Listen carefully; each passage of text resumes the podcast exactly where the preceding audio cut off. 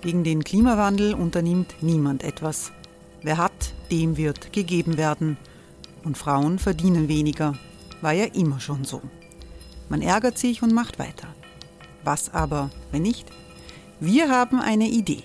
Die Falter Arena macht die Bühne frei für Menschen und Projekte, die das Land verändern. Mein Name ist Eva Konzett. Ich leite das Politikressort im Falter. Und am Sonntag, den 26. Mai, veranstalten wir im Wiener Stadtsaal die nächste Falter Arena. Mit dabei unter anderem der ehemalige Politiker und Neosänger Matthias Strolz, Theresa Imre von Markter, Sonja Jöchtel von Love Politics oder Kari Ochsner von Ochsner Wärmepumpen. Machen statt jammern. Wir schauen uns an, wie das funktionieren kann. Kommen auch Sie vorbei. Alle Informationen und Tickets finden Sie unter falter.at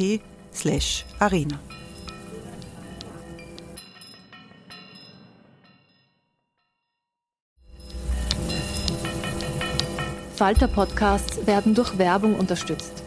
Das hilft bei der Finanzierung unseres journalistischen Angebots.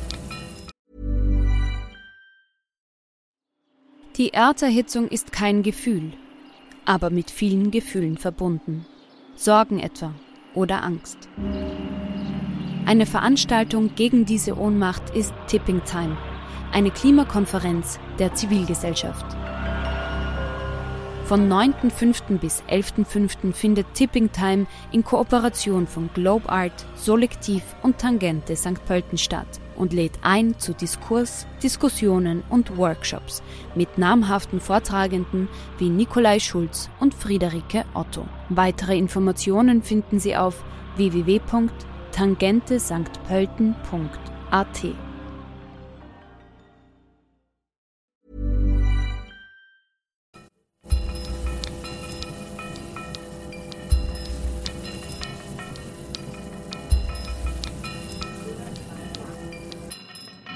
Herzlich willkommen im Falter Radio. Sie hören Barbara Tod. Herbert Lackner, langjähriger Profiljournalist und der Mediziner Christoph Zielinski haben gemeinsam ein Buch geschrieben. Es heißt Die Medizin und ihre Feinde. Darin erklären die beiden anschaulich und anhand vieler historischer und aktueller Beispiele, warum Erkenntnisse der Wissenschaft von so vielen Menschen ignoriert werden von Alternativmedizin über Esoterik bis hin zu krassen Corona-Leugnern. Nicht an Fakten, sondern an alternative Wahrheiten zu glauben, hat in unserer Gesellschaft eine lange Tradition. Im Gespräch mit Profilkollegin Eva Linsinger erzählen die beiden darüber und was man dagegen tun kann. Dieses Gespräch fand am 5. April 2022 anlässlich der Buchpräsentation vom Buch Die Medizin und ihre Feinde im Bruno-Kreisky-Forum statt. Dankeschön, auch von mir herzlich willkommen, schönen guten Abend. Ähm, es erübrigt sich zwar fast, die beiden Herren vorzustellen, ich mache es trotzdem kurz, alphabetisch. Herbert Lackner, langjähriger Journalist, deswegen für alle, die sich wundern, sind wir auch per Du. Herbert hat gesagt, es glaubt uns kein Mensch, wenn wir heute am Abend einfach so tun, als ob wir bei Sie wären. Er war lange bei der äh, Arbeiterzeitung, dann lange Chefredakteur des Nachrichtenmagazins Profil. Seit er in Pension gegangen ist, bei ihm muss man wirklich sagen Unruhestand, ist er, schreibt er weiter, nicht nur journalistisch, sondern auch viele Bücher, historische Bestseller, Sachbücher. Und auch dieses Buch, soweit kann man sagen, ähm, ist nicht nur sehr informativ, sondern auch vergnüglich zu lesen. Erstmals in der Koproduktion mit Professor Zielinski, Ihnen allen bekannt als Mediziner, als Universitätsprofessor, der sehr viel Expertise einbringt. Wir wollen heute ähm, über dieses Buch diskutieren und haben äh, gesagt, wir beginnen ganz aktuell. Jetzt sorgen gerade Wahlergebnisse der MFG, der ähm, Impfgegner, Corona-Gegnerliste, für Aufsehen, die eigentlich gar kein Parteiprogramm haben, außer dass sie äh, Impfen für schädlich halten. Und was viele Leute wundert, sogar bei den Ärztekammerwahlen sind sie erfolgreich. Zuerst in Wien, dann in Niederösterreich. Sie beide haben jetzt ein Buch geschrieben über Wissenschaftsskepsis, über die Feinde der Medizin. Sind die Feinde der Medizin sogar in der Medizin zu finden? Und wie gibt es das? In der Medizin bist du zuständig. Ja, in der Medizin bin ich zuständig, leider. Ja, ich glaube, dass das eine, ähm, eine verblüffende Tatsache ist. Allerdings, äh, wenn man sich mit ihr auskennt, ist sie nicht so verblüffend. Denn warum sollen Ärzte nicht genauso wie Schauspieler, Autoverkäufer, äh, Eiskastenlieferanten nicht auch blöd sein dürfen? Ähm, das wäre ein Vorurteil. Natürlich gibt es dumme Ärzte. Äh, und natürlich gibt es Ärzte, die, sagen wir, eine gewisse Intelligenz, ein gewisses Intelligenzdefizit haben oder auch ein Bildungsdefizit haben. Und ich glaube, darum geht es in Wirklichkeit in der ganzen Geschichte. Ich glaube, wir haben, ähm, äh, wir haben insgesamt im Land ein Bildungsproblem, das sich auch in der Medizin durchschlägt. Wir haben, ähm, äh, und da habe ich die Ehre gehabt, das mehr oder weniger passiv begleiten zu dürfen, äh, als äh, Rektor Schütz seinerzeit die, ähm, das Medizinstudium völlig geändert hat. Bis dahin waren wir, glaube ich, knapp vor Uganda oder hinter Uganda wahrscheinlich. Äh, jetzt hat sich das extrem viel gebessert. Natürlich ist die Medizin eine wissenschaftliche, eine wissenschaftliche Angelegenheit.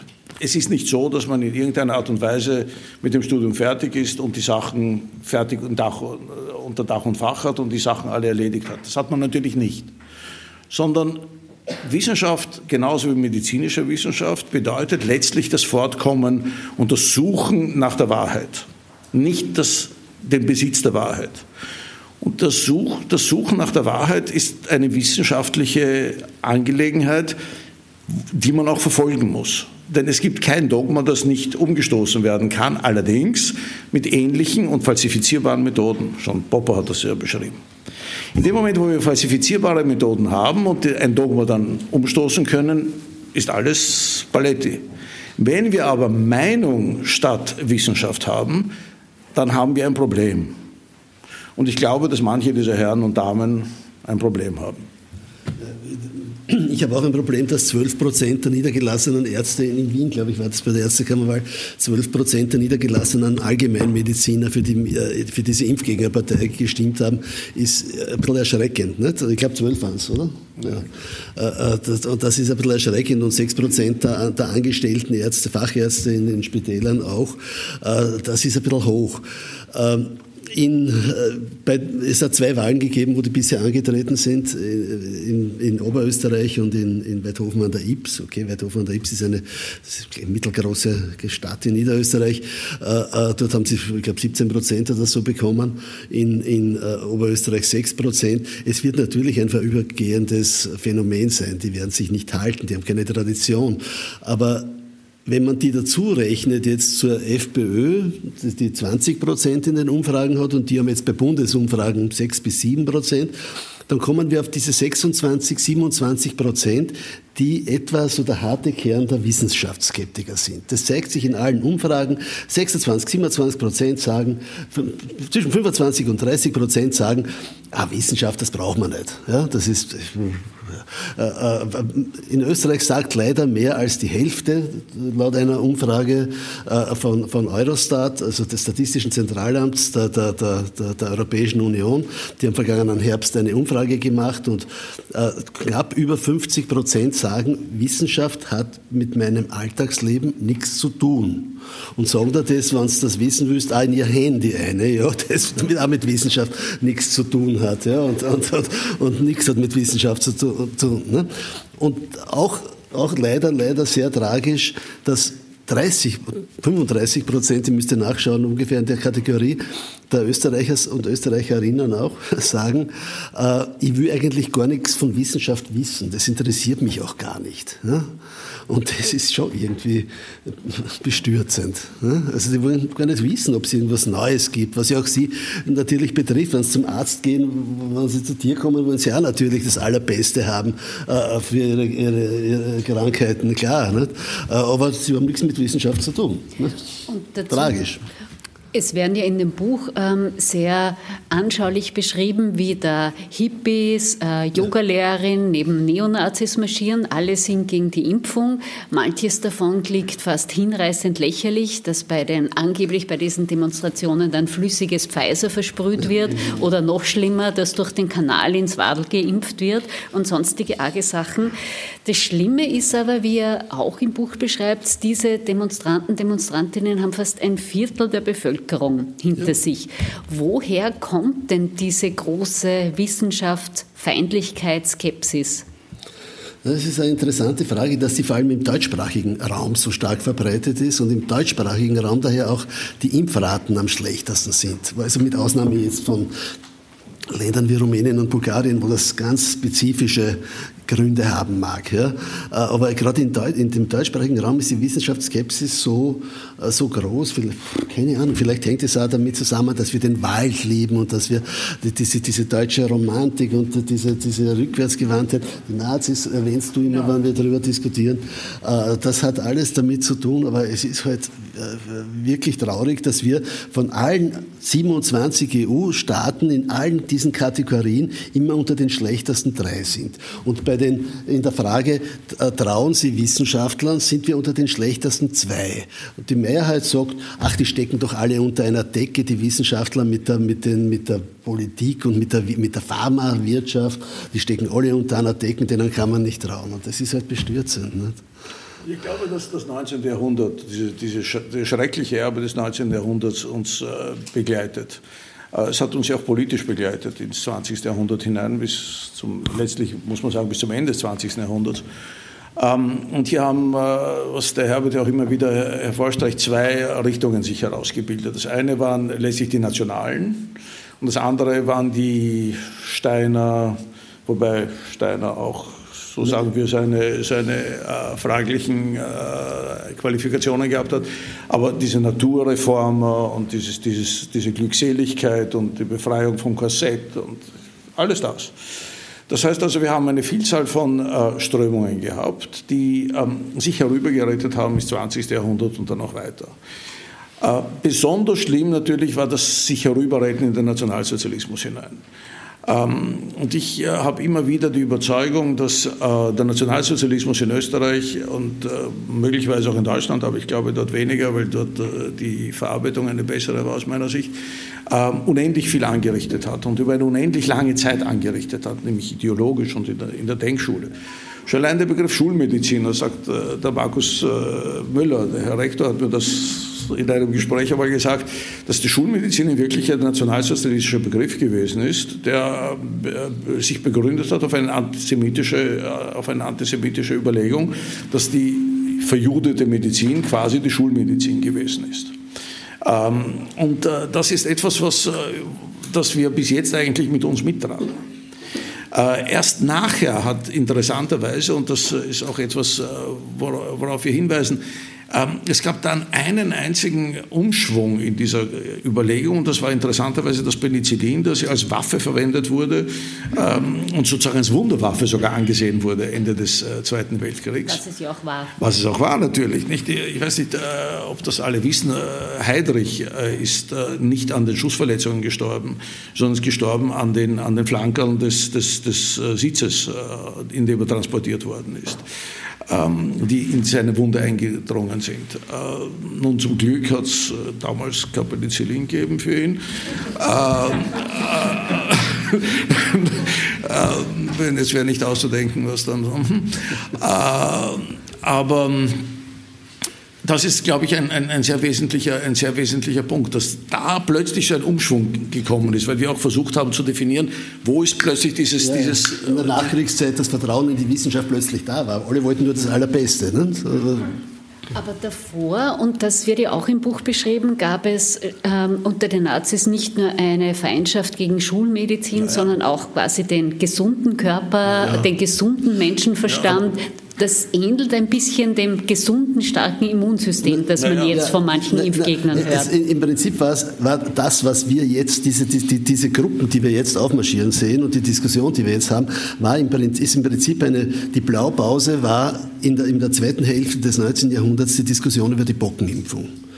Äh, äh, die, die gab es ja schon seit langer Zeit, die Pockenimpfung, die ist sehr früh, äh, einigermaßen sicher sogar gewesen und einigermaßen wirksam. Otto von Bismarck, der Reichskanzler Bismarck, hat die 1874 in, in im Deutschen Kaiserreich im Neuen äh, eine Impfpflicht eingeführt. Das war die einzige Impfpflicht, die es weit und breit gegeben hat, war die von Bismarck gegen, gegen Pocken. Und es gab Widerstand, und dieser Widerstand hat sich in zwei Strängen, die der Christoph erwähnt hat, gezeigt. Das eine waren die Nationalen, antisemitisch, die gesagt haben, ach, das kommt alles von den Juden und das ist giftig und, das, und die wollen uns nur vergiften. Und die anderen waren diese Lebenskultur, äh, die Lebenskulturbewegungen, die Naturheiler, die, die, die, die Nudisten, die, also der Turner, da hat es ja alles Mögliche gegeben. Nicht? So, und die sind dann, die, die, und das traf sich dann merkwürdigerweise, waren dann die Nazis, ja, die, die, in der ersten Phase, Himmler, äh, Hess, der, der, dieser Oberantisemit äh, Streicher, das waren Anhänger des Naturheilwesens. Die haben gesagt, ja, die Ab, so wie du gesagt hast, die Abhärtung und der gesunde Körper, das genügt. Wir brauchen dieses Gift nicht in uns und das ist all das, das diese, die, die, die, Nazis haben diese Position dann nur verlassen, etwa Mitte der 30er Jahre mit der, mit der äh, Aufrüstung, weil natürlich klar war, dass du jetzt am, am Schlachtfeld mit homöopathischen Kügelchen nicht viel ausrichten wirst. Ne? Äh, äh, und, und dass, dass man da jetzt dann doch eine ernsthafte Medizin brauchen wird. Und darum hat man dann eben Mitte der 30er Jahre dann auch begonnen, die Leute zu impfen, tatsächlich zu impfen. Während vorher in den Streicherzeitungen da im Stürmer und so gestanden ist, Gift und Jud tut nicht gut und so, so ähnliche Sprüche sind da verbreitet. Sehen Sie quasi Erben, Erbinnen in der jetzigen Debatte? Da argumentieren ja auch manche der ImpfgegnerInnen, Corona-Leugnerinnen, man braucht ja nur ein starkes Immunsystem oder auch ein Wurmmittel, je nachdem. Auf jeden Fall nicht die Schulmedizin, auf jeden Fall nicht die Impfung, denn die schadet ja mehr, so die Diktion. Vielleicht sehe ich das vereinfachend, ähm, aber ich glaube, dass äh, das faschistische Menschenbild, auch in der bildenden Kunst, auch in den, wenn Sie sich anschauen, die äh, Architektur von Benito Mussolini äh, vor dem Stadion in Rom zum Beispiel, diese Figuren, dieses, diese auch, äh, natürlich auch Lene Riefenstahl und alles das, dieser, dieser wunderbar gestellte, unendlich muskulöse, wunderbare, ästhetisch herrliche Körper, der durch äh, Turnlehrer Jahren und so weiter noch, äh, noch zu un, unendliche Höhen geführt wird und echt durch Kraft, durch Freude, dann auf den germanischen Olymp geführt wird. Und ich glaube, dass wir hier eine Situation haben, wo wir genauso diesem ganzen Wahn verfallen sind, dieses, dieses äh, wunderbaren Organismus, der alles bekämpft und sich über alles hinwegsetzt, was in Wirklichkeit ein völliger Quatsch ist. Weil gerade das Immunsystem, das ist, was das Problem ist bei der Coronavirus-Infektion, weil es eben überschießt. Weil so viele äh, Immunabläufe äh, freigesetzt werden, dass diese Immunabläufe dann dazu führen, dass, ähm, dass die Lunge und andere Organe betroffen werden. Deswegen hilft ja auch das Cortison. Das ist ja nicht sozusagen eine, Erfindung des, des Jahres 2021, dass das Cortison hilft, sondern das haben wir schon verwendet in den 70er Jahren bei, bei, bei chronischer Polyarthritis. Ähm, auch aus demselben Grund übrigens, weil das Immunsystem überschießt. Das heißt also, wir fallen die ganze Zeit auf, oder wir, weiß ich nicht, aber manche fallen die ganze Zeit auf einen gewissen Quatsch herein, den sie sich selbst äh, einbilden, der, und siehe oben, eigentlich nicht begründet ist und keinerlei wissenschaftliche Begründung hat, sondern nur in irgendeinem Kopf entsteht und man sich fragt, wo ist dieser Kopf gewesen, als er hätte sich mehr aneignen müssen. Sie schildern im Buch sehr schön, manche hat ja diese doch sehr lautstarke, auch sehr vehemente Gegnerinnenschaft äh, gegen Corona-Maßnahmen, gegen die Impfung überrascht. Sie schildern im Buch sehr schön, dass Sie schon äh, früh, 1992, Bekanntschaft gemacht haben. Damals ging es äh, um den Kabarettisten Hans-Peter Heinzel, den Sie behandelt haben. Er hatte damals Bauchspeicheldrüsenkrebs. Und damals haben Sie schon die Bekanntschaft des Arztes äh, Ricke Gerd Hammer gemacht, der dann später berühmt worden ist wegen des Falles Olivia. Ja, genau. Da haben Sie schon von der germanischen Medizin ja. etc. Bekanntschaft gemacht. Vielleicht würden Sie den Leuten, die das noch nicht gelesen haben, im Gegensatz zu mir ein bisschen schildern, wie denn damals die, die erste, das erste ja, Auftreten dieser Gruppen war.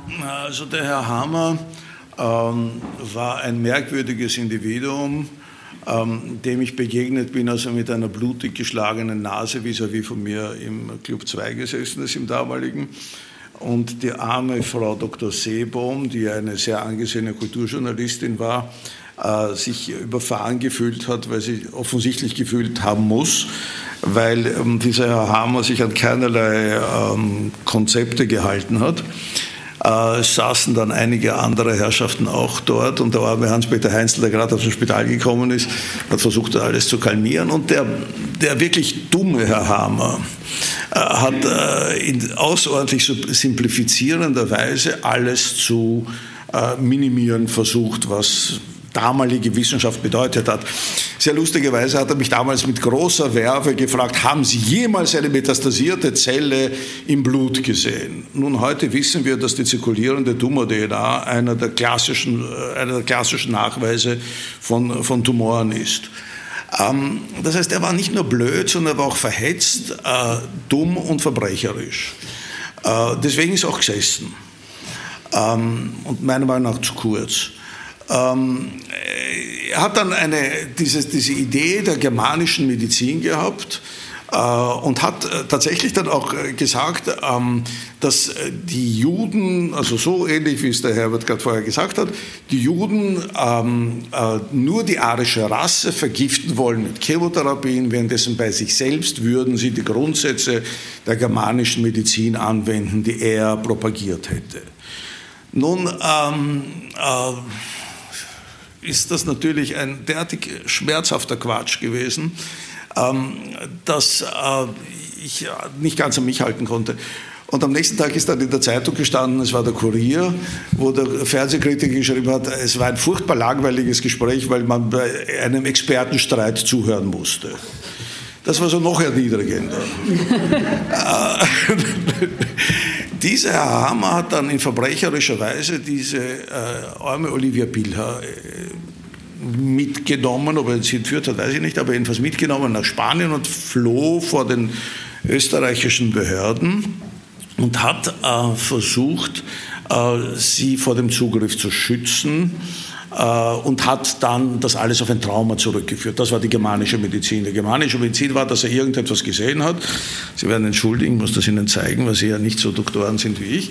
Das so gegen das Licht gehalten hat, die Computertomographie und gesagt hat, da sehe ich im Hirn, da ist dieser Herd. Ich habe da kein Herd gesehen, aber äh, es war auch kein Herd zu sehen. Aber das war die, die Idee der germanischen Medizin, dass es da irgendwo im Hirn einen Herd gibt, den man, zu, den man sanieren muss, weil nur durch eine Sanierung des Herdes wird man gesund. Ähm, egal wo das. Egal wo das, ja, egal wo das wäre, ja. Äh, und dieses arme Kind ist dann also nach Wien gekommen und unter, größten, unter größter äh, medialer Aufmerksamkeit wurde das Kind dann betreut. Das war irgendwie schrecklich. Der damalige Hank Raub hat eine, hat eine Ethikkommission eingesetzt, die das begleiten musste, die Therapie des äh, Kindes. Ähm, der, der, Professor Pollack hat sich da sehr großer Verdienste erworben, der Chef der Kinderklinik dann war oder damals schon war. Und, ähm, und wir haben dann versucht, gemeinsam äh, irgendwie dort hinzukommen. Aber wir sind beschimpft worden und ich glaube, wir stehen noch immer äh, auf der Homepage vom äh, dem Vater des Kindes, glaube ich, stehen wir noch immer als äh, Verbrecher. Und jetzt kommt nämlich, jetzt kommt wirklich der Überschmäh. Dieses Kind wurde geheilt, nicht deswegen, weil die Medizin es geheilt hat, sondern weil da endlich gegriffen haben die Interventionen des Herrn Hammer. Da denkst du, super. Der, der Vater Bilha, für, der, der, Herr Hammer ist gestorben inzwischen, der ist, der ist nach Norwegen dann übersiedelt, damit er nicht eingesperrt wird, äh, und ist gestorben inzwischen. Der Vater Bilha führt diese germanische Medizinidee fort. Es hat die, die, die österreichische Journalistin Christa Federspiel, die vielleicht jemand von Ihnen kennt, äh, hat dann errechnet, dass er ungefähr 500 Menschen am Gewissen hat. Also 500 Leute sind gestorben. Er hat eine, eine Klinik, eine Krebsklinik, unter Anführungszeichen, in Deutschland. Auch in der Steiermark. In der Steiermark auch. In Deutschland, in der sind praktisch alle bis auf sieben, also es ist ja, sieben haben, nach einem Jahr haben von den 58 Patienten noch sieben gelebt und denen ist nicht sehr, sehr schlecht gegangen, natürlich. ich habe dann einige sehr schmeichelhafte anonyme Briefe bekommen die mich dann beschimpft haben. Die haben alle den gleichen Poststempel gehabt aus der Steiermark. Das war so ein bisschen wie der Witz. Ich habe einen anonymen Brief bekommen und sagt der andere, geh wirklich von wem? So, um,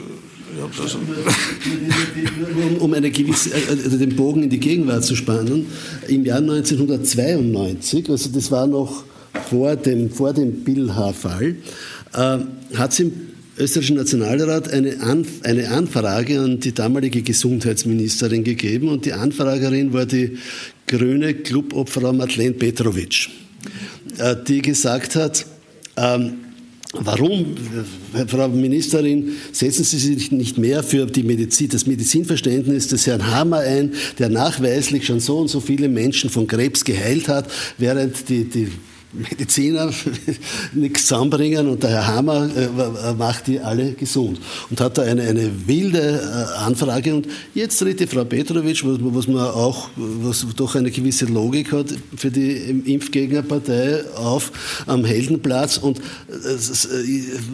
bedient sich auch der Diktion der Rechtsradikalen, wenn sie sagt, da sieht, da hat sie gesagt bei einer dieser Veranstaltungen, da, ich sehe da niemand, der vom Schorosch bezahlt wird und niemand, der von der Pharmaindustrie bezahlt wird. Also das sind Argumente, da fragt man sich schon. Nicht? Und wie wir nichts zusammenbringen, äh, möchte ich äh, vielleicht kurz hier anbringen. Es gibt jetzt eine Statistik, die herausgekommen ist, der, Überlebens, der Überlebensdauer an Krebs. Da kenne ich mich nämlich wirklich aus. Ähm, äh, sonst weiß ich nicht, aber da kenne ich mich aus. Äh, in fünf Jahren hat die Sterblichkeit bei Männern um 6% abgenommen, bei Frauen um 4%. Der Unterschied beruht darauf, dass Männer noch immer mehr rauchen als, als, als Frauen. Ähm, das heißt also, äh, das ist zum ersten Mal, dass wir es erleben, dass die Sterblichkeit einer derartig aggressiven Erkrankung abnimmt. Das nur dazu, was Wissenschaft alles kann. Auch das wird im Buch beschrieben ähm, und du hast es schon kurz erwähnt, Herbert, dass gerade die ganz moderne und wirklich sehr heilsame wie Genforschung besonders suspekt ist. Also es gibt in Österreich eine ausgeprägte Skepsis. Gemeinsam mit Griechenland ist Österreich in der Wissenschaftsignoranz auch äh, immer ganz vorne dabei zu finden. Wissenschaft wird als elitär empfunden und das spielt sich auch, manchmal spiegelt sich das auch in der politischen Debatte wieder. Nicht nur bei der FPÖ, nicht nur bei so ähm, Querschlägerinnen wie der Frau Petrovic. Ihr beschreibt im Buch auch den Landeshauptmann Haslauer, als es um den Lockdown ging, der lustige Antivirologenwitze gemacht gemacht hat. Ja, na, der Hasler, weil ich den, der Hasler ist also ein Vertreter des, dieses, dieses Wissenschaftspopulismus, also, also Wissenschaftspopulismus, Antiwissenschaftspopulismus, der da ja wörtlich dann gesagt hat, irgendwie, die Virologen wollen ja äh, eigentlich nichts anderes, als dass die Leute äh, daheim sitzen und verhungern und, und vor Fadess sterben. Darum, darum darf man ihnen nicht glauben. Also das ist, das ist schon sehr, sehr, sehr traurig. Äh, aber das mit den Genen, es ist ja man glaubt es ja nicht, wenn man in einen Supermarkt geht und dort liegt ein Gemüse oder irgendwas anderes eingepackt in, den, in das Nylon und da ist ja dann ein Pickel drauf und da steht drauf genfrei. Ja. Und du denkst, aha, das ist ganz, eine ganz neue Erfindung. Das müsste ein Stein sein dann oder irgend sowas, was, was da einpackt ist. wahrscheinlich. Also es geht, durch dieses, durch dieses seinerseitige Volksbegehren ist da natürlich auch viel, da ist wahnsinnig viel Unfug verbreitet worden äh, das war Ende, wann war das Ende der 90er Jahre? Ne? Das war eines der erfolgreichsten. Das war eines der erfolgreichsten, weil auch ein paar hunderttausend, etliche hunderttausend Unterschriften gehabt.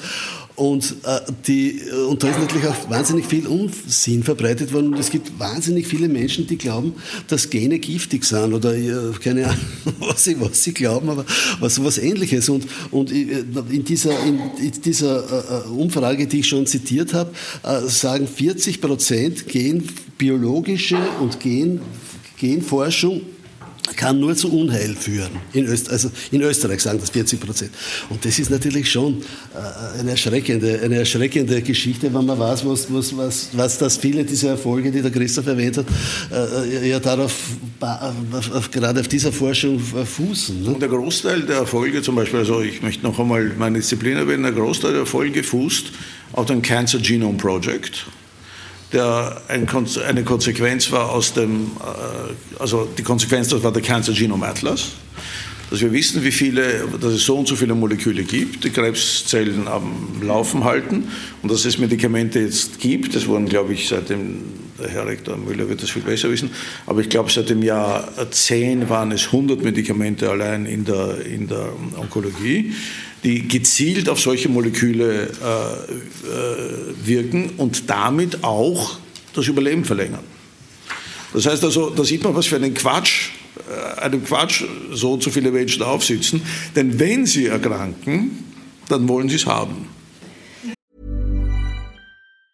Wow. Nice. Yeah.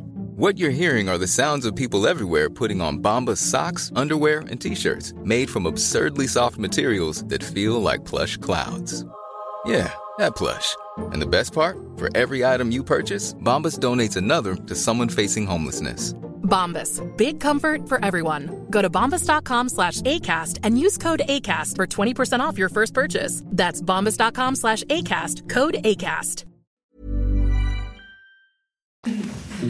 Das, das war, ich, ich, muss das Zitat von dem Haslauer nachliefern. Das ist so, also Haslau im November 2021, noch nicht so lange her, also war ja gerade, hat dann, also sein Bundesland war schwer heimgesucht von, von, von Corona damals schon und er hat also strikt äh, alle Maßnahmen ausgeschlossen mit den Worten, den Virologen wäre es am liebsten, wenn jeder einzelne Salzburger und Oberösterreicher, gerade die, in ein Zimmer eingesperrt ist, weil da kann er sich nicht anstecken und kann niemand infizieren. Er wird dann halt leider aus Depression sterben oder verhungern oder verdursten. Man, für einen Landeshauptmann auch nicht. Kein schmückendes, kein schmückendes Zitat. Das führt uns zu einer ganz grundsätzlichen Frage. Wir haben es jetzt von verschiedenen Seiten beleuchtet, aber warum hat Wissenschaft so einen geringen Stellenwert? Also ich glaube, dass wir das, ähm, dass wir das äh, sehr unterscheiden müssen, bei wem und wie und wo. Ähm, ich fange mal von oben an. Erstens glaube ich, dass ähm, Wissenschaft äh, viel zu wenig öffentlich gefördert wird. Und ich möchte sogar eine, jetzt vielleicht eine polemische, aber vielleicht äh, Meinung sagen. Ich bin mir nicht sicher, ob jeder Wissenschaftsminister weiß, was Wissenschaft bedeutet. Ich bin mir sogar sicher, dass nicht jeder Wissenschaftsminister weiß, was Wissenschaft bedeutet. Es gab einmal einen Wissenschaftssprecher, der Brauneder geheißen. Der war der Wissenschaftssprecher der FPÖ und auch irgendein Nationalratspräsident. Erster, zweiter, dritter, weiß ich nicht mehr. Der war dritter und er war äh, Verfassungshistoriker. Genau, nein, nein, der war Rechtshistoriker. Rechtshistoriker. Rechtshistoriker. Ja. Und den haben wir einmal eingeladen in die Gesellschaft der Ärzte. Wolfgang, ich glaube, du wirst dich erinnern. Den haben wir mal eingeladen in die Gesellschaft der Ärzte äh, vor irgendeiner Wahl, um zu fragen, ähm, welche Partei steht wofür. Und daraufhin hat der Herr Brauneder, der ein Professor war für Rechtsgeschichte und so weiter, gesagt, ich weiß nicht, was Sie wollen. Wollen Sie jetzt für jede Zeile fünf Schilling haben, die Sie schreiben? Dagegen ist das Zitat vom Haslauer ein Lehrkerl. Das heißt also, ich glaube, dass Wissenschaft als solche viel, viel zu wenig gefördert wird. Es gibt hier niemand irgendetwas auf wissenschaftlichen Fortschritt. Ich sage es, wie es ist. Es gibt so Staatswissenschaftler, ähm, mit denen halt, was ich, mit denen man Fußball spielt oder so irgendwas und dann kriegen sie was dafür, aber nicht deswegen, weil sie so gescheit sind, sondern weil sie so gut Fußball spielen. Ähm, und das ist es dann auch schon. Wenn man weiter hinuntergeht, wenn man sich das so überlegt, dass jeder Landeshauptmann so stolz ist, dass er dann eine Universität hat, die dann anderen Universitäten letztlich das Geld wegnimmt, ohne selber so grandios äh, Werke zu vollbringen, dass man dann im wissenschaftlichen weil man kann ja alles im Internet nachsehen, im wissenschaftlichen Diskurs dann die großen Publikationen findet, gar nicht. Und die dann, äh, was ich, die Universitätsklinik um 16 Uhr sperren, weil leider die Computertomographie zugesperrt wird. Ähm, dann muss man natürlich sagen, die Sache beginnt dann ein bisschen schon heikel zu werden und fast gefährlich zu werden. Und dann kommt es, glaube ich, noch tiefer zu den, zu den Kindern, die letztlich Wissenschaft nicht lernen. Und ich glaube, dass hier eine große Notwendigkeit besteht, einer wirklichen Bildungsreform und nicht nur einer Pseudo-Bildungsreform, dass man sagt, die neue Mittelschule, die früher Hauptschule geheißen hat, heißt jetzt neue Mittelschule. Meine, also mehr Schmäh führen kann man eigentlich nicht. Ähm, sondern es gehört tatsächlich eine, eine tatsächliche Bildungsreform her, wo wir uns überlegen, was ist zeitgemäß. Mein jüngster Sohn ist 26 Jahre alt. Und ähm, sein Lehrplan hat sich nicht sehr unterschieden von meinem. Ähm, ja, es gibt kaum eine ordentliche Biologie, es gibt äh, kaum eine ordentliche äh, leider gibt es auch keine, kaum eine ordentliche Zeitgeschichte. Ähm, es gibt kaum, eine ordentlichen, kaum einen ordentlichen Zugang zu den, äh, zu, zu, zur modernen Welt. Und ich möchte vielleicht das nur als Beispiel sagen, ich bin schon fertig. Ja, mein Sohn hatte äh, eine Zeichenlehrerin, ähm, die so gepierst war und so ganz, ganz cool war und tätowiert und alles. Und ich habe mir gedacht, cool, die, hm, die den Kindern beibringen, wirklich was moderne Kunst, das leibert.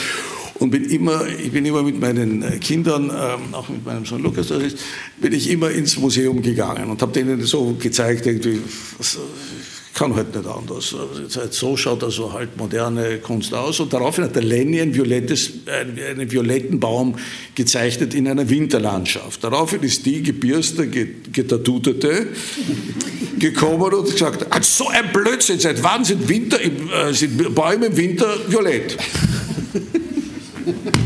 Ja, der ist ein Baumzeichner. Und genau das Gleiche passiert mit der Biologie. Mhm. Äh, und aus. Die, auf deine Frage, Eva, äh, es gibt in Österreich einen Begriff, der offenbar hier in Österreich weit populärer und wichtiger ist als in vielen anderen Ländern. Und das ist der Begriff, und der schlägt Wissenschaft in vielen Bereichen, das ist der Begriff des Hausverstands. Der Hausverstand ist in, ist in Österreich was ganz, ganz Wichtiges. Und es ist kein Zufall, dass eine große Handelskette ewig schon rumrennt mit dem Hausverstand als, als Einkaufswerbung, als, als, als Werbung.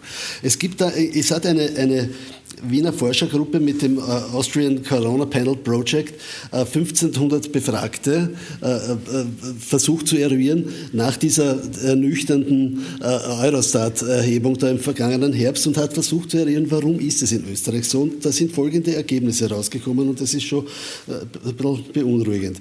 Also den Satz, was die Einf es gibt, es sind immer Sätze vorgegeben worden und den kann, konnte man zustimmen oder sie ablehnen.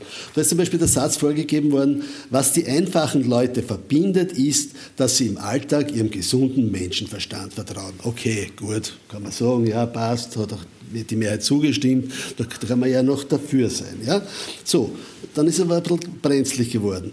27 Prozent waren der Meinung, wir sollten uns mehr auf den gesunden Menschenverstand und weniger auf wissenschaftliche Studien verlassen. Also, hm, wenn ich eine wenn ich eine wirklich ernsthafte Erkrankung habe, gehe ich lieber zum Christoph als äh, zum nicht? oder zum, oder zum gesunden Menschenverstand. Nicht? Also das, das, ist, äh, das ist absurd. Ja? Und, und, und die behandeln sich dann halt selber mit irgendwelchen Umschlägen, kalten und warmen Umschlägen. Und das wird halt dann natürlich nicht besser.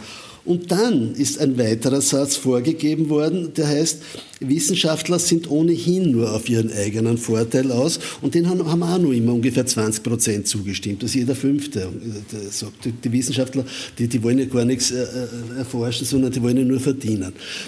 Das ist halt schon eine Grundlage für, eine, äh, für, diese, für diese Wissenschaftsfeindlichkeit und Ablehnung. Wobei ich auch die Wissenschaft nicht ganz exkulpieren kann, weil die müsste sich auch besser verständlich machen. Ne? Die müsste sich besser mitteilen, natürlich auch, weil sehr viele Leute haben offenbar das Gefühl, Wissenschaft ist nur was für die Eliten. Da unterhalten sich die Eliten über Sachen, die wir eh nicht verstehen. Ne? So was hermetisch ja, abgerichtet. Was hermetisch abgerichtet. Äh, äh, das ist ja besser geworden. Also, aber nicht lange noch besser geworden. Ich kann mich erinnern, wir haben im Profil 1997 oder 98 als erstes Printmedium überhaupt eine Wissenschaftsseite eingeführt. Ja, und das ist noch nicht so lange her. Da waren die Vorreiter. Der Robert Buchacher hat damals diese Wissenschaftsseite gemacht. Ja das, hat man nicht, das, das, ist noch nicht so lange her. Seither ist viel passiert. Es gibt Wissenschaftsmagazine und alles Mögliche. Gehen wir vielleicht Aber ganz kurz noch einmal weiter zurück. Es war ja auch Österreich schon weiter. Es wird im Buch beschrieben, dass äh, unter Maria Theresia, Kaiserin, es erste Impfkampagnen gab. Jetzt nicht nur aus Herrenmotiven, natürlich ging es auch immer um die Thronfolge und um die Sorge, raffen uns die Bocken womöglich alle möglichen Thronfolge hinweg. Deswegen gab es Impfkampagnen, es gab äh, Belohnungen für Ärzte, Ärzte, Ärztinnen, glaube ich, gab es damals noch nicht, die besonders viele geimpft haben. Es gab Prämien, es wurde auch in der Wiener Zeitung veröffentlicht. Die Namen wurden veröffentlicht. Wer es besonders viel geimpft hat, ist in der Wiener Zeitung gestanden. Lobend erwähnt worden. Es gab dann schon 1802, habe ich aus dem Buch gelernt, erste Impfstraßen in Österreich. Man war eigentlich schon relativ weit. Es gab aber auch die Gegnerschaft. Es gab eine Zeitung namens Impfgegner und es gab natürlich dann auch Andreas Hofer, der dagegen war. Also wir haben jetzt viel über die Nazis und diese Folgen gesprochen. Wie, wie prägend war denn das? Also Anti-Kaiserinnenschaft, Andreas Hofer, wie sehr wirkt denn so etwas bis heute nach? Die, die Impfung ist immer von oben äh, gekommen eigentlich und die, die Herrscherhäuser in Europa haben die, die Bockenimpfung sehr forciert, weil sie Angst um den Erhalt der Dynastie hatten. Von den 16 Kindern der Maria Theresia sind sechs an Bocken erkrankt äh, und drei gestorben im englischen Königshaus detto. Und die Maria Therese hat natürlich Angst gehabt, dass ihre beiden Söhne Josef und Leopold auch an den Bocken sterben und hat eben forciert diese damals schon wirksame äh, Inokulation, wie man das genannt hat. War noch gefährlicher Meine natürlich. Schwiegertöchter sind gestorben. Bitte? Beide Frauen von Beide Josef sind gestorben. Sie ja. war auch erkrankt. Ja, ja. Sie, Sie hat ja die Spiegel dann entfernen lassen in der Wegen der Hofburg. Narben. ja, wegen der Narben. ja. So mit den Andreas Hofer, das ist auch so eine Geschichte. Die, also nach der Schlacht bei Austerlitz hat Napoleon Bayern äh, äh, bekommen und äh, Bayern, Bayern bekommen und Bayern hat, zur Belohnung, weil die Bayern an seiner Seite gekämpft haben, haben sie Tirol bekommen. Nun hat ihn, Napoleon war nicht nur ein Feldherr, der Europa, Europa erobern wollte, sondern auch ein Modernisierer ein bisschen. Und der hatte, eine, der hatte eine Impfpflicht in Frankreich eingeführt, die in allen seinen Vasallenstaaten dann auch gegolten hat, unter anderem auch in Bayern. Und da die Bayern Tirol übernommen haben, hat dann auch in Tirol die Impfpflicht begonnen. Und das war der Tropfen dann, der Tropfen, der das Fass zum Überlaufen brachte. Und der, der, ein, ein, ein, ein, äh, ich glaube, ein Jesuit war das, oder äh, ein, Pfarrer jedenfalls, äh, hat dann von der, namens Haspinger, hat also dann gesagt, also das geht jetzt nicht mehr, da wird uns der Protestantismus einge, eingeritzt. Nicht? Also es war damals schon das Bild, dass dir etwas äh, eingeritzt wird äh, mit der Bockenimpfung. Da- damals ist das auch geritzt worden, so wie bei uns allen da, äh, äh, ist es damals auch geritzt worden und äh, man hatte, das, das, man hatte Angst, dass den braven katholischen Tirolern da der Protestantismus einge, eingepflanzt wird. Und das hat dann so das Fass zum Überlaufen gebracht. Und dann ist dieser Aufstand dann, der, aus, aus vielen anderen Gründen auch, es wurden bestimmte Riten verboten und, und bestimmte Feiertage verboten, aber das hat dann das Fass zum Überlaufen. Und dann hat es diesen Andreas Hofer Aufstand äh, gegeben. Äh, der Hofer hat, war ja eine Zeit lang ganz erfolgreich und hat dann in Innsbruck so eine Art katholische Taliban-Herrschaft äh, errichtet. und, und, äh, also da gibt es Beispiele, also die haben sogar Judenhäuser gestürmt, also das war nichts besonders nichts Gutes. Und ja, dann Locken wird abgeschnitten, den Frauen. den Frauen die Haare abgeschnitten und alles Mögliche. Nicht? Und die, die mussten sich verhüllen und so. Aber ist quasi der Widerstand oder der Protest gegen Impfung auch immer ein Protest gegen, ich zitiere es jetzt bewusst so, die da oben, die Eliten, was immer damit gemeint ist? Ja, aber das ist ein bisschen nach dem Motto der Mama zum Trotz steche ich mir jetzt ins Auge aus. ähm, und äh, das ist schon richtig so, was Sie sagen. Ich glaube auch, dass das ein Protest ist. Aber ähm, es ist schon eine große Portion an Wahn dabei und auch eine große Portion Angst, an Angstneurose. Ähm, ähm, ein Wahn, glaube ich, ist äh, durchaus auch, wie gesagt, äh, ein, Repräs- eine, meiner Meinung nach eine repräsentative Portion. Denn wenn ich mir so manchmal die Demonstrationen anschaue und dann die, die Statements, die auf diesen komischen Bühnen abgehalten werden, dann würde ich die Redner nicht alle für ganz dicht ansehen. Also ich würde schon sagen, der eine oder andere hat da schon einen Wahn. Oder er schützt ihn vor aus politischen Gründen. Weil die anderen, die ihn wählen, auch einen Wahn haben. Und es ist daher opportun ist, wenn er so tut, als ob er einen Wahn hätte. Es ist halt leider auch so, dass, dass das auch politisch, ich meine, das muss man halt schon sagen auch, dass das auch politisch geschürt wird. Man, ich meine, du weißt selber, die, die Profile einige Geschichten gemacht dazu. Äh, äh, die, die, also die, ich würde die Rechtsradikalen als eine Minderheit in, dieser, in, dieser, in diesen Aufmärschen da einschätzen. Es ist nicht die Mehrheit. Die Mehrheit sind irgendwie esoterische, verblasene äh, äh, Spinner vielleicht, äh, fehlinformierte, okay. Aber die, die Botschaften, die sie bekommen, bekommen sie hauptsächlich von Zeitungen und von Medien, die aus dem rechtsradikalen Umkreis kommen. Wir haben in dem Buch einige aufgezählt. Die Finanzierung dieser, dieser das, ist, das ist dieses, äh, ein, ein, eine Fernsehstation in, in, in, in, in, Linz, der Wochenblick, das ist eine, eine, eine, einige in diesen Kreisen sehr verbreitete Zeitung, die Medien der Identitären. Das wird alles finanziert von der FPÖ. Ja, sagen wir es, wie es ist. Es wird finanziert von der FPÖ, namentlich von der oberösterreichischen FPÖ, die Zugriff auf, weil sie in der Regierung sitzen, Zugriff auf Kohle hat. Äh, äh, und die, die sponsern diese, diese Medien mit einigen hunderttausend, äh, hat Profil ja dann immer wieder aufgedeckt, mit einigen hunderttausend Euro pro Jahr werden die mit Inseraten gesponsert, diese Zeitungen und, und, und, und Internetmedien, da gibt es eine ganze Corona davon. Und die, verbreiten, die, die geben dann, die verbreiten diese Die, die pflanzen den Leuten diese Blödheiten in den Kopf, die, die da, also Unfassbarkeiten, die man ja sich nicht ausdenken kann, was da behauptet wird. Man begonnen und in einem viel größeren Maß ist ja das noch in den USA und das in den USA ist ja nicht so ungewöhnlich. Also ich habe ähm, da durchaus ja auch das selbst erlebt, ähm, äh, wobei ich glaube, dass das interessanterweise zunimmt. Mit dem Fortschreiten der Wissenschaft wird, glaube ich, die Wissenschaftslage nun deutlich mehr. Also das ist so mein persönliches Gefühl. Natürlich ist es so, wie Sie sagen, dass wenn ich etwas nicht verstehe, versuche ich es zu simplifizieren oder mich dagegen zu wenden, weil ich es eben nicht verstehe. Das kann natürlich durchaus äh, der Fall sein. Ähm, Trotzdem glaube ich, ist sehr, sehr viel äh, aus USA an, an, an, dieser, an, dieser, an dieser Elitenskepsis äh, mit der Wahl von, oder in der kurz, kurzen Zeit vor der Wahl von Trump gekommen. Ähm, und ich glaube, dass das sehr, sehr heftig importiert wurde.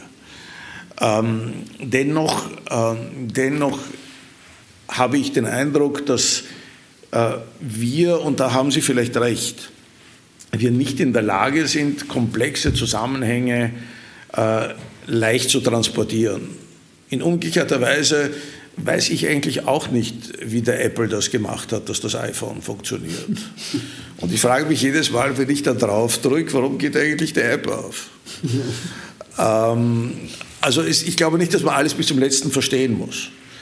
Dennoch glaube ich, ist diese, diese Angst des, des, des, äh, und, und gleichzeitig diese konservative äh, Einstellung mit gleichzeitig überlieferter Tradition zur äh, Simplifizierung, äh, glaube ich, durchaus ein, ein, ein großes Kapitel. Die, die, die, USA ist halt leider wirklich ein, ein, ein, ein, ein furchtbarer. Ja, aber wiederum, Herr Was Journalist halt natürlich gesagt. Wiederum, es ist dort, ja. glaube ich, das, das ist eigentlich die Heimat der Bildungslosigkeit, weil die Bildung dort ein Privileg ist. Ja. Und auch viel Geld kostet. So ist es. Deswegen, das meine ich ja. Die Bildung ist dort ein Privileg. Es ist, es ist von dieser, dieser Quanon-Bewegung dort, ist, ist ja auch die, ein, diese Theorie, die im Prinzip alle die verbindet, die da immer jede, jeden Samstag da auf der Ringstraße aufmarschieren. Das ist diese Theorie vom Great Reset. Ja? Ähm, das ist, da kann sich, das ist eine ziemlich vage Theorie, wo sie jeder seins hinein interpretieren kann, aber im Prinzip geht sie so die Elite, da gibt es Eliten, die haben sich abgesprochen. Da kann jeder sagen, wer die Eliten sind, die Bilderberger, die Freimaurer, die Juden, was ich, äh, die haben sich abgesprochen. Das Soros, der, der Rothschild, wo, man fragt, welchen Rothschild, welchen Rothschild meinen die? Ja, der Rockefeller, welchen ja. Rockefeller meinen die? die? Die haben sich alle abgesprochen und die, die, wollen, die wollen die Weltherrschaft erreichen, ja, irgendwie. Und wie gesagt, da kann man alles hinein. Da, da ist jeder frei, seine, sich die Gruppe auszusuchen. Die wollen die Weltherrschaft und sie, das ist der Beginn. Die Corona-Diktatur ist der Beginn der Einschränkung der Freiheit. Ja? Und die und wenn du jetzt als Journalist was darüber schreibst und sagst, es ist ein Blödsinn, sagst, na, du steckst mit denen unter einer Decke. Die Lügenpresse steckt natürlich mit denen unter einer Decke. Du bist ein, du bist entweder Systemmedium. Also ich, ihr versucht mit einigen Leuten dort zu, zu reden bei diesen, bei diesen Demonstrationen und du hast zwei Möglichkeiten. Entweder sie sagen da, du steckst mit denen unter einer Decke oder du bist zu blöd, um das zu durchschauen. Also du kannst das aussuchen. ich habe ich, ich, ich, ich hab mich nicht besser blöd wie verbrecherisch.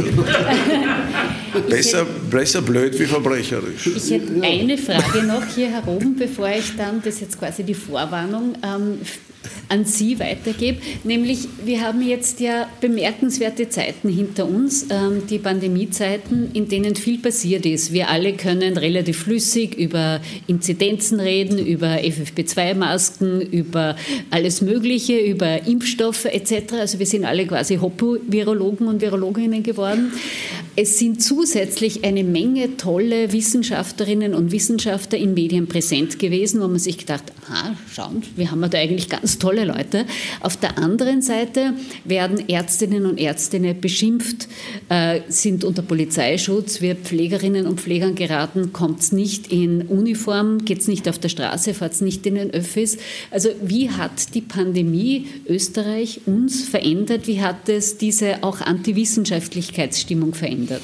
Also medizinisch äh, ist ein, eine Katastrophe passiert, aber nicht nur in Österreich, sondern international.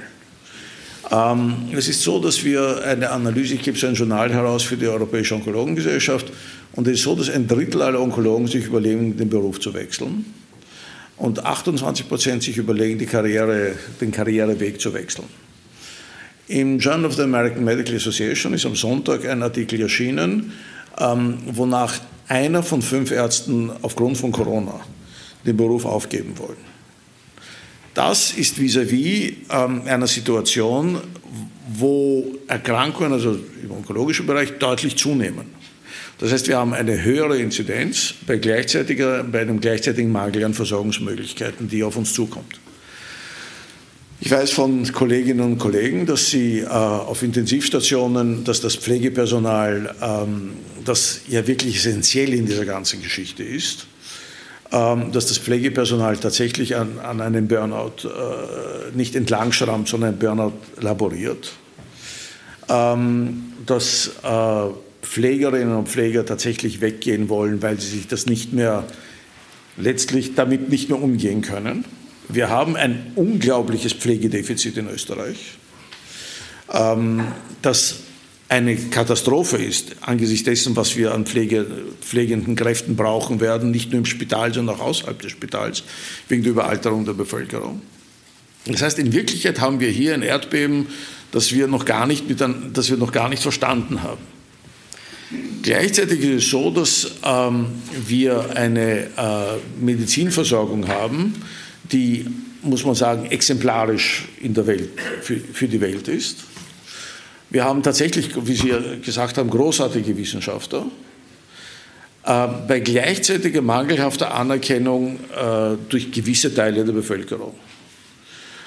Ähm, wir haben auch gleichzeitig, und das ist, äh, das kann ich auch ohne weiteres, glaube ich, sagen, es ist kein großes Rätsel, ich selbst hätte mir nie gedacht, dass die Medizin jemals ein finanziell kompetitives Fachgebiet werden wird, was es geworden ist. Wir wissen, dass sehr begabte Leute, gar nicht so weit weg von hier, 400, 500 Kilometer in Berlin bereits, sehr hohe Gehälter bekommen, weil die Charité zum Beispiel diese Leute haben möchte, weil sie Aushängeschilder sind. Wir sind noch nicht so weit. Und in Wirklichkeit haben wir letztlich eine Plus-Minus-Mangelverwaltung, jeder nach, wie man es verhandelt und jeder nach, wer vis-à-vis -vis sitzt. Also ich sehe hier ein extrem düsteres Bild, muss ich ehrlich sagen, das noch verdüstert wird durch eine ähm, Migration, die jetzt auf uns zukommt, wo wir menschlich äh, aufgefordert sein werden, Hilfe zu leisten aber wo letztlich eine Stadt in der Größe von Graz in der Zahl der Bevölkerung, die auf uns zukommt, ähm, zu uns kommen wird, die medizinisch unterversorgt ist. Dort in der Ukraine sind etwa 12 Prozent aller Kinder Masern geimpft. Äh, wir haben eine horrende Zahl an Tuberkulosen, horrende Zahl an therapieresistenter Tuberkulose. Also ich glaube, dass das ganze Desaster erst anfängt. Ja, äh, die, die Erkenntnis, dass äh, ein Viertel bis ein Drittel der Bevölkerung sich der Wissenschaft verweigert, äh, und dass es so weit gekommen ist, dass Ärzte und, und, und, und Pfleger und Pflegerinnen äh, und Ärztinnen äh, sich verstecken müssen und unter Polizeischutz und das Haus verlassen, ist, ist, ist absurd. Nicht? Wie weit ist es gekommen? Das waren angesehene Berufe natürlich und, und, und geschätzte Berufe und, und, und, und, und sind wir innerhalb relativ kurzer Zeit, zwei Jahre, in zwei Jahren sind wir dort angelangt, wo wir jetzt sind. Wir haben da einige Beispiele auch drinnen und, und wo wir Leute haben, die also den, den größten reinsten Unsinn. Äh, also man glaubt es ja nicht, nicht, Also ich will nur das Beispiel, weil wir gerade über die USA zuerst geredet haben, von den Echsenmenschen, äh, von, von den Echsenmenschen erzählen. Es gibt eine, die, die dümmste Theorie, die, die da auch herumgetragen wird, sie ist die von den Echsenmenschen. Es leben in den Höhlen unter uns, leben, leben Echsenähnliche Menschen, Ex, äh, Geschöpfe, die, die, sich, die sich paaren mit echten Menschen und da kommen dann für uns nicht erkennbare Echsenmenschen heraus und die beherrschen die Welt. Die, die, die, zum Beispiel sind die Familie Bush, das englische Königshaus und so weiter. Die, Frau Merkel, die Frau Merkel, Echsenmenschen und Prinzessin Diana musste sterben, weil sie denen draufgekommen ist, dass sie Echsenmenschen sind.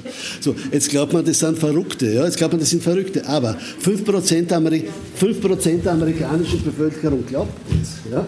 Also das ist immerhin einer von 20. Wenn wir so einen Saal dann sind wir da von 100 Leuten, haben wir immerhin 5, die das glauben würden. Ja, ich bitte die Hand zu heben. Dann bitte auf. Will sich, will sich vielleicht einer davon melden? Also, es gibt, also da, es ist, es ist, es ist, es ist das sind die, gefährlich, die geimpften Echsenmenschen sind die gefährlichsten. Aber man muss auch sagen, zum Beispiel, äh, ich meine nicht, dass ich jetzt irgendwelche familiären äh, dynastischen Gedanken hätte, aber Robert Kennedy ist so einer, der davon lebt. Ja. Das ist der, der, direkte Sohn vom erschossenen Robert erschossenen Kennedy. Robert Kennedy, das ist einer der Anführer dieser Bewegungen dort. Ne? Wir haben da ein, ein, eigenes Kapitel über diese, wer, wer von denen profitiert. Da gibt es Profiteure. Ne? Da gibt's Und es gibt sehr wohl die verdienen Millionen pro, pro Jahr mit, mit jetzt. Da ist auch sehr viel Geld unterwegs. Ne? Einer, der, einer der Prominentesten ist der Robert Kennedy. Ne? Es gibt sehr wohl Profiteure und ich glaube, das ist auch sehr wesentlich zu sagen. Also man soll nicht nur glauben, dass das nur naive, blauäugige, dumme Menschen sind, ganz im Gegenteil. Es ist auch ein also, Geschäft. So ist es. Es ist auch ein riesiges Geschäft. Und wenn man sich anschaut, wie Alternativmedizin oder Komplementärmedizin verkauft wird, dann muss man ehrlich sagen, weiß man, woher vieles davon kommt. Sie hörten ein Gespräch mit Herbert Lackner und Christoph Zielinski im Rahmen der Buchpräsentation Die Medizin und ihre Feinde aus dem Bruno Kreisky.